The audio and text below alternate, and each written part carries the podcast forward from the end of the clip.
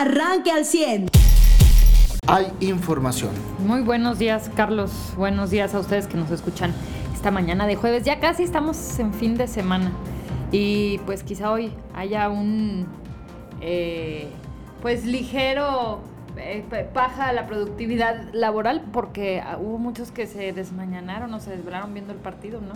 Sí, pues o, o nada más un ratito y te volvías a dormir. Yo la verdad no me pude parar pero ya vimos el resumen, México soberbio, arranque, lo voy a decir así volándome la barda como buen mexicano, ¿no? Que cada que México gana, empieza ganando, se emociona de más, se emociona como cuando un político le ofrece todo en campaña, así lo voy a decir, ¿no?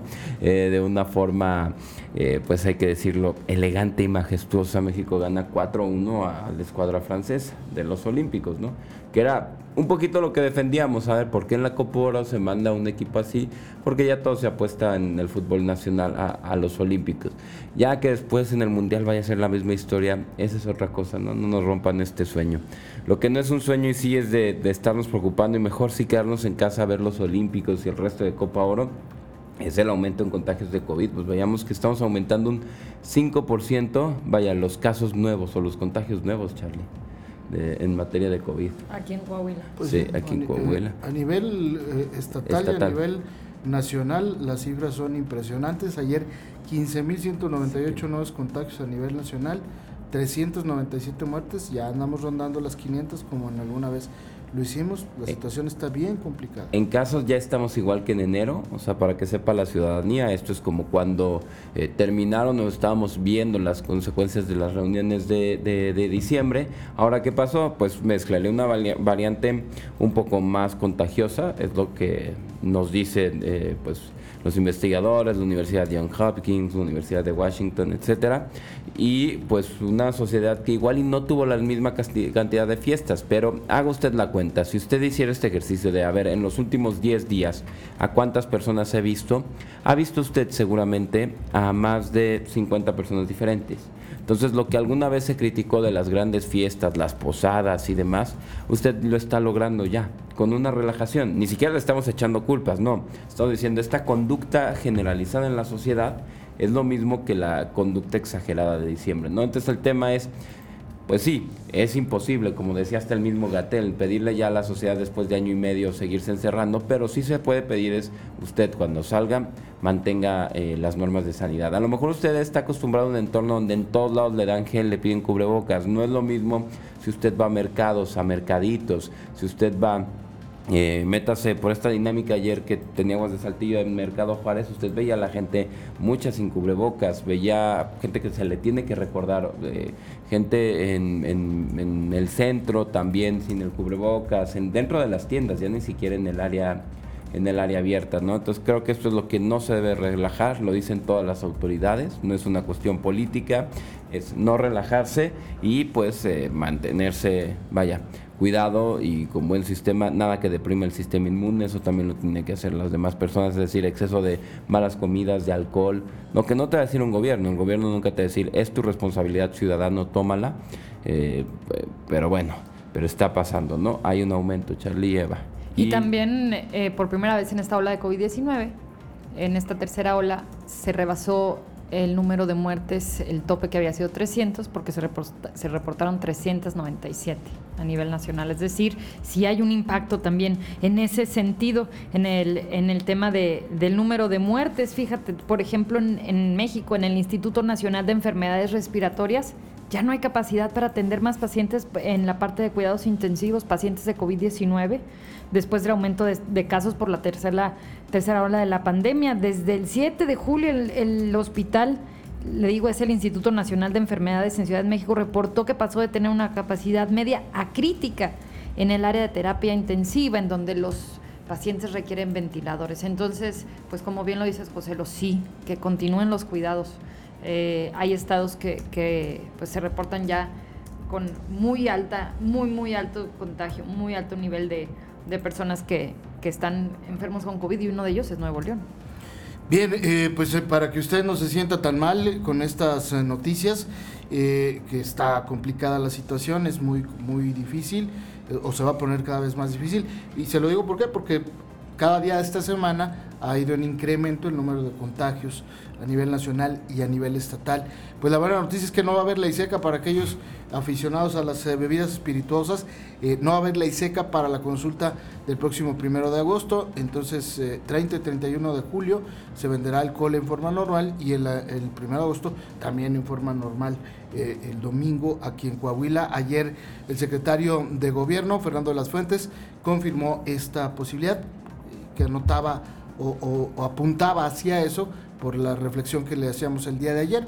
Si el gobernador había dicho que no estaba de acuerdo con la consulta y el alcalde de Saltillo, en el caso de Saltillo, tampoco, pues era muy probable que no aplicaran la, eh, ley seca, ya que es un precepto que el gobierno federal deja a consideración de estados y municipios.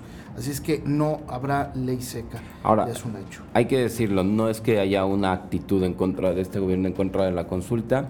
Las escuelas que son estatales o, la ayuda en las escuelas federales que están pidiendo, el exhorto a los directivos que van a abrir centros de consultas, todo eso lo está haciendo bien. Todo lo que le, pida directamente la, eh, en coordinación el INE, ¿no? que es quien está llevando a cabo, en este caso el órgano local, la Junta Local, perdón, eh, distrital al Estado, pues están cooperando en todo lo que se tiene. Nada más que esto, como bien lo señalabas, es una medida que cada Estado decide y le está diciendo, pues no es necesario, ¿no?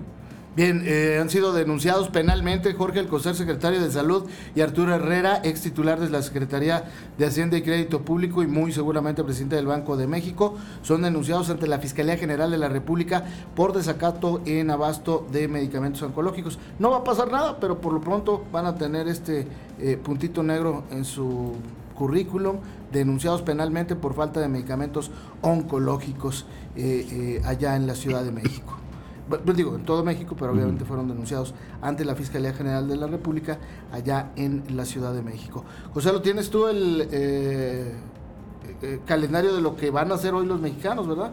Sí, pues fíjate, ya actividad mundialista. La primera es la, clasificatoria, ya empezó en Tokio. Hoy, eh, bueno, ayer se estuvo el softball femenil, en la madrugada se nos olvidó comentar, ¿verdad? México contra Canadá. Eh, ahorita les paso el resultado. Hoy México empezó a las 3 de la mañana. Les voy a dar horario de nosotros. ¿Qué es lo que vamos a ver? Los juegos que sean muy, muy temprano van a, van a ser los que usted vea en Tokio. Van a ser los que usted vea por ahí de las 10, 11 de la noche. 7 de la noche, de la noche, perdón, los, los ya muy, los muy temprano. Los muy tarde eh, o media tarde son los que van a ser en la madrugada, como este juego que tuvo México a las 3 horas contra Francia, donde ganan 4-1, ya les comentábamos. Em, traemos a Laines, traemos a Memo Ochoa como de, de estos refuerzos, de los que se pueden tener y pues cada selección está haciendo lo suya. Sobre todo están diciendo que es liderazgos ahora la tendencia, ¿no? alguien que te pueda mantener a tu equipo. Softball femenil, esta modalidad de, de béisbol con softball, como se, como se pichea con la bola y demás. México, la selección femenil va a estar a las 10 horas enfrentando a Japón. Allí en Japón, eh, bueno, uno es el local, y dos, es un deporte que sí tiene arraigo. Sí, tiene mucho, mucha afición. Exacto, entonces no va a ser un juego sencillo. Veremos eh, qué pasa. Si, si se iba a permitir en algunos decían el apoyo de los otros seleccionados que quieran ir. No sabemos si Japón va a jugar las reglas parejas para todos con sus mismas aficiones y porras. Pero bueno, ya lo veremos después. Kenia Lechuga en remo va a participar a las seis y media. Tenemos ya el tiro con arco femenil a las siete de la noche. Y a las 11 de la noche, Luis Álvarez en tiro con arco también masculino. Eso es la actividad Son los mexicanos que tendrán actividad el día de hoy en los Juegos Olímpicos de Tokio, que parece ya de plano no se suspendieron. Sí, qué bueno, ¿no? Afortunadamente, sí. Digo, y ahora es que regresen con medallas y sin COVID, ¿no? Pues sí. Sin embargo, bueno, hay también preocupación por los especialistas allá en Tokio, porque se detectaron eh, 1979 casos de COVID-19 en la ciudad pero un día antes de la, población. Un día antes de la inauguración. No, no en, la gente que está participando. En no en los jugadores. Ya están encapsulados y no va a haber público. En los deportistas, sin embargo, hay selecciones como. Eh, creo que la fue de Guinea. Ah, Nueva Guinea. Nueva Guinea, ¿verdad? Nueva Guinea. Sí, que decidieron que ya no van a participar. ¿Por qué? Porque pues existe preocupación eh, por el tema de, de, que pues esta jornada olímpica se convierta también en una jornada de, de contagios. Entonces, bueno, pues se va a llevar a cabo. Hay, hay, hay Juegos Olímpicos, eh, este, estamos esperando, bueno, yo espero con mucha ansia la inauguración, ¿no? La verdad. Sí, mañana a las seis. ¿no? de nosotros. Y... ¿Seis de la mañana? No, de la, tarde. si no me equivoco, sí. Ahorita te confirmo.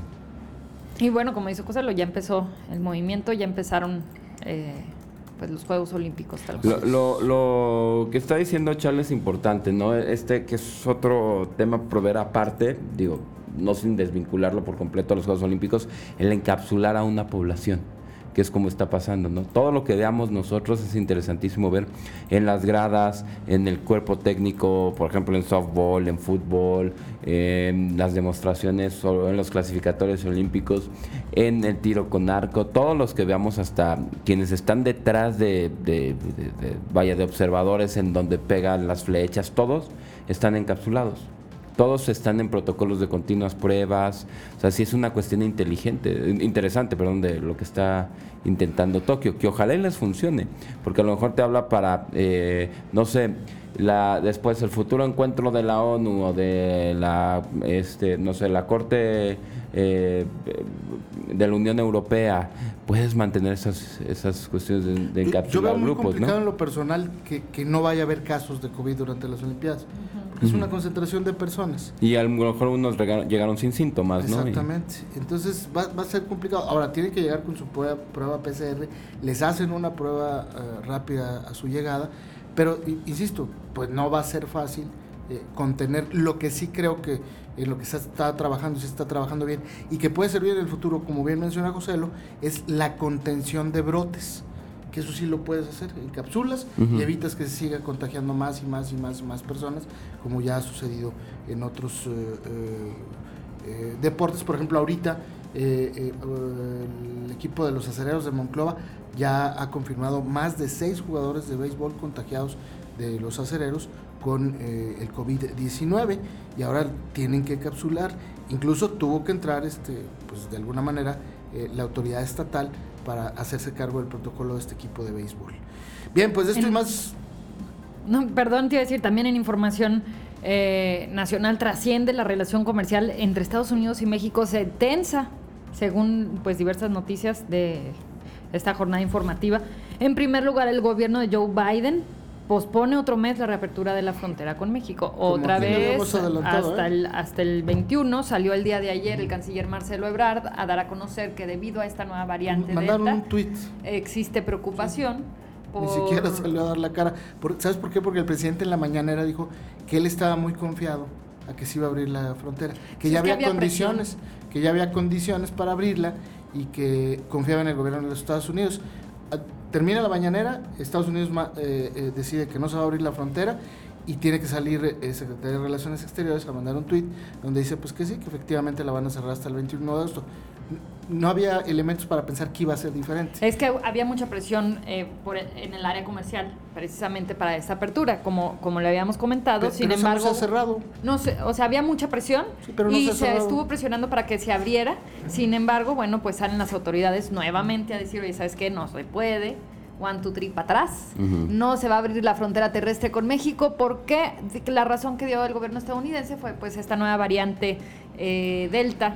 Sí, en Estados Unidos aumentaron pues, sus contagios, inclusive entre los vacunados. Causa mucho causa mucho eh, pues incertidumbre. Claro. Eh, también en su informe Estado de las Inversiones en México 2021 se manifestó que existe una serie de incertidumbres en el clima de inversión en, México, así lo dijo Estados Unidos, y finalmente también un grupo de 20 congresistas estadounidenses pues acusaron la política, que la política energética de México es proteccionista.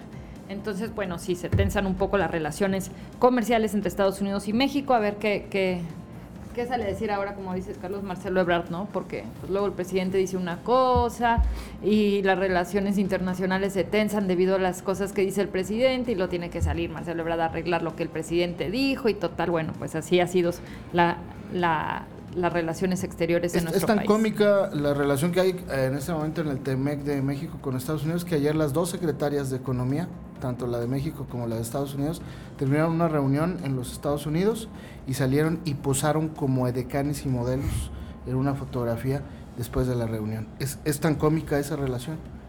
Eh, del Temec, como la fotografía de estas dos mujeres, Tatiana Cloutier y la Estados Unidos, no sé quién sea, pero está al mismo nivel. ¿eh? O sea, vaya, no podemos quejarnos que los americanos son mejores que nosotros, tal vez sean peores incluso. Usted ya está informado.